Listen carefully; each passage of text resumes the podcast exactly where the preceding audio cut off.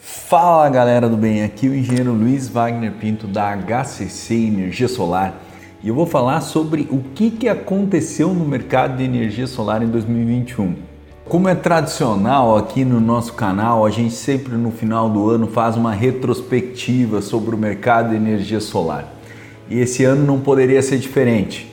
O ano de 2021 marcou um momento histórico para o mercado de energia solar e para a geração distribuída mais uma vez a gente teve crescimento nas unidades consumidoras com geração distribuída. Aproximadamente 20%, o que totaliza 3 gigawatts aproximadamente. Isso é muita energia solar nos telhados, nas fazendas, nos comércios o que faz realmente o movimento da energia solar se consolidar aqui no Brasil. Eu vou elencar dois pontos que, no meu modo de ver, foram essenciais para que a geração distribuída continuasse o seu caminho de crescimento. O primeiro ponto, ele diz respeito à retomada econômica após o boom da economia com a pandemia em 2020. Nós tivemos um ano onde a economia começou a dar mostras de retomada é evidente que lá no início de 2021 a gente teve ainda uma dificuldade muito grande em função da segunda, da segunda onda da pandemia, em fevereiro, março, abril, mas logo depois que as vacinas começaram a se consolidar e começaram a entrar aqui no Brasil, a gente já começou a perceber que vários segmentos da economia começaram a retomar suas atividades. E o melhor disso, começaram a retomar suas atividades com força, né? Porque existia uma demanda represada em diversos segmentos, turismos, restaurantes, hotéis, e isso acabou refletindo também no aumento dessa movimentação econômica e, por consequência, do aumento no consumo de energia elétrica por esses é, clientes, né, esses consumidores que até então estavam aí sofrendo muito com a falta de demanda e com a crise provocada pela pandemia. Bom, acho que o segundo ponto é o, o, ponto mais relevante, aconteceu no segundo semestre de 2021, onde a gente teve um aumento significativo nas contas de energia de todos os brasileiros. Isso ocorreu em decorrência da crise hídrica que o nosso país viveu.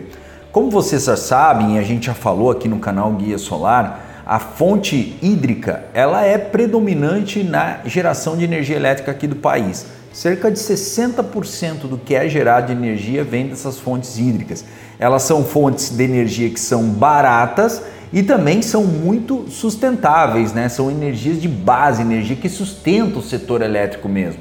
Até porque existe barragem, existe todo um procedimento que torna essa operação muito robusta e torna o sistema elétrico muito forte.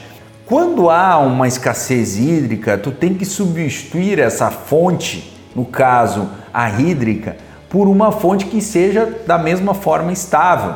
E aí nós temos que recorrer às termoelétricas. Infelizmente, as termoelétricas, elas além de trazer um impacto ambiental muito significativo, com a questão da pegada de carbono, com a questão da emissão de gás uh, na natureza, nós temos um preço muito alto, o preço dos combustíveis está muito alto, toda a cadeia de fornecimento, a matéria-prima das termoelétricas está em alta. E isso tornou a energia aqui no Brasil muito, muito grande e isso acarretou num boom do sistema de energia solar. Obviamente, muitos consumidores, principalmente nos últimos meses, adotaram o sistema de energia solar como uma das maneiras para driblar esse tarifaço que ocorreu aí da conta de energia em 2021 por causa da nossa escassez hídrica que infelizmente aconteceu e que vem acontecendo com frequência, né? A gente já é um assunto que eu retomo aqui seguidas vezes aqui no nosso canal, no nosso blog, porque realmente ano após ano a gente percebe que a força, né, da, da, do regime de chuvas e também a questão da aderência ao, à expansão do consumo e torna a fonte hídrica cada vez mais sensível e por consequência todo o nosso setor elétrico é comprometido. Bom, pessoal, 2021 foi um ano forte, um ano legal, um ano maravilhoso para a energia solar, diante de todos os cenários que a gente conversou, um aumento aí de quase 20% na nossa capacidade de geração distribuída no Brasil. Mas sem dúvida, o ponto que mais marcou o ano para a geração de energia solar foi a aprovação no Congresso do texto do PL 5829, que foi aí amplamente discutido, teve idas e vindas. É um texto que relativamente ajuda a trazer uma segurança jurídica para o meio. Não é um texto que eu me agradei, eu acredito que ah, os benefícios da geração distribuída não foram mensurados da maneira correta.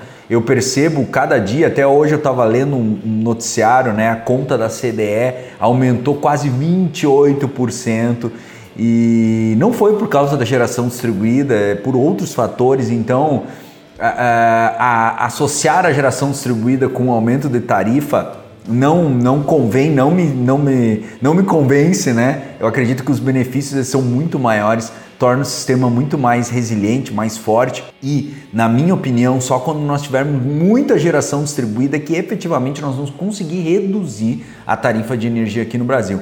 Enquanto nós ficar podando as iniciativas da geração distribuída, como o PL de certa forma dá uma podada, dá uma, uma dificultada, a gente vai ter dificuldade sim de, de ter uma energia mais barata aqui no Brasil.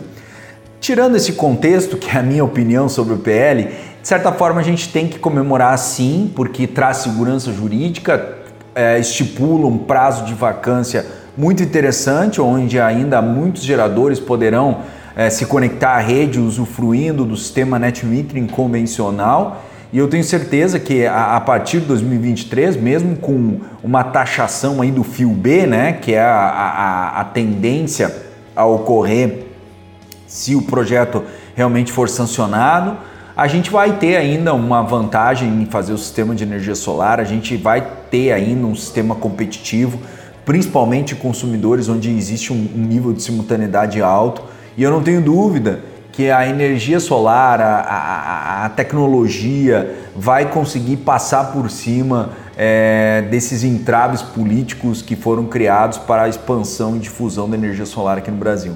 Outro ponto que ocorreu esse ano foi um, um, uma situação muito atípica, né, que foi o, a superinflação do preço dos módulos fotovoltaicos aí setembro, outubro, ocorreu aí uma verdadeira revolução no mercado de energia solar. Chegou e chegou forte aqui no Brasil no mercado. Nós tivemos aí quase 20% no aumento da matéria-prima lá do módulo fotovoltaico e isso acabou cascateando aí para toda a cadeia.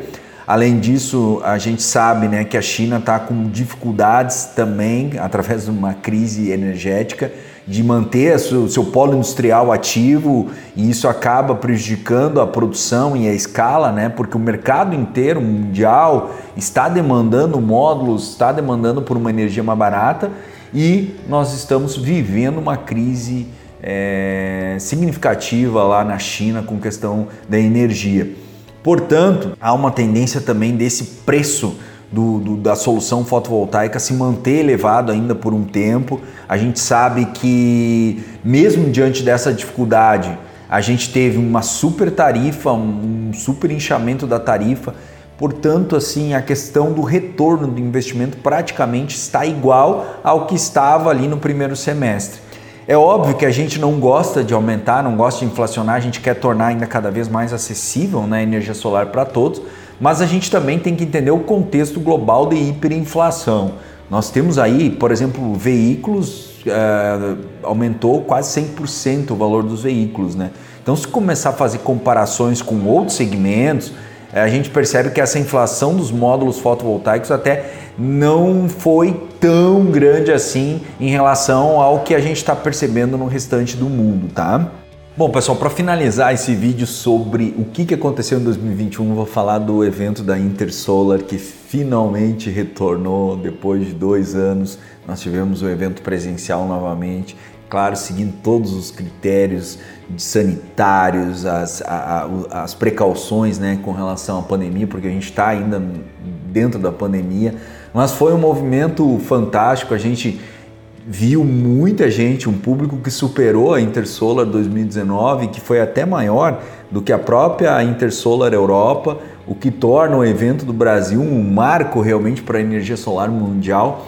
A gente pôde participar como expositor, conheceu muita gente nova, trouxe muita gente nova para a nossa rede de franquias. Foi um evento fantástico Eu realmente fiquei muito feliz em ver o quanto o mercado cresceu, se desenvolveu e o quanto mais as pessoas, os profissionais estão buscando se capacitar, estão buscando novas alternativas para seguir empreendendo, para seguir tocando aí os seus negócios, as suas empresas de energia solar. Ô pessoal, 2021 foi um ano fantástico para a energia solar, mais um ano de crescimento, mais um ano maravilhoso.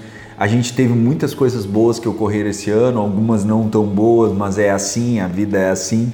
E tenho certeza que 2022, pelo que a gente está estudando e pelo que a gente está se preparando, nós teremos ainda um crescimento mais forte em relação à geração distribuída, principalmente aí a, a geração distribuída de baixa tensão. Eu acredito que nós vamos passar aí de 4 gigawatts de penetração de energia solar em 2022. Pessoal, compartilha para sua rede, para o seu grupo de WhatsApp, conteúdo bacana, até para tornar mais popular ainda o nosso meio de se comunicar com o mercado de energia solar. Um grande abraço.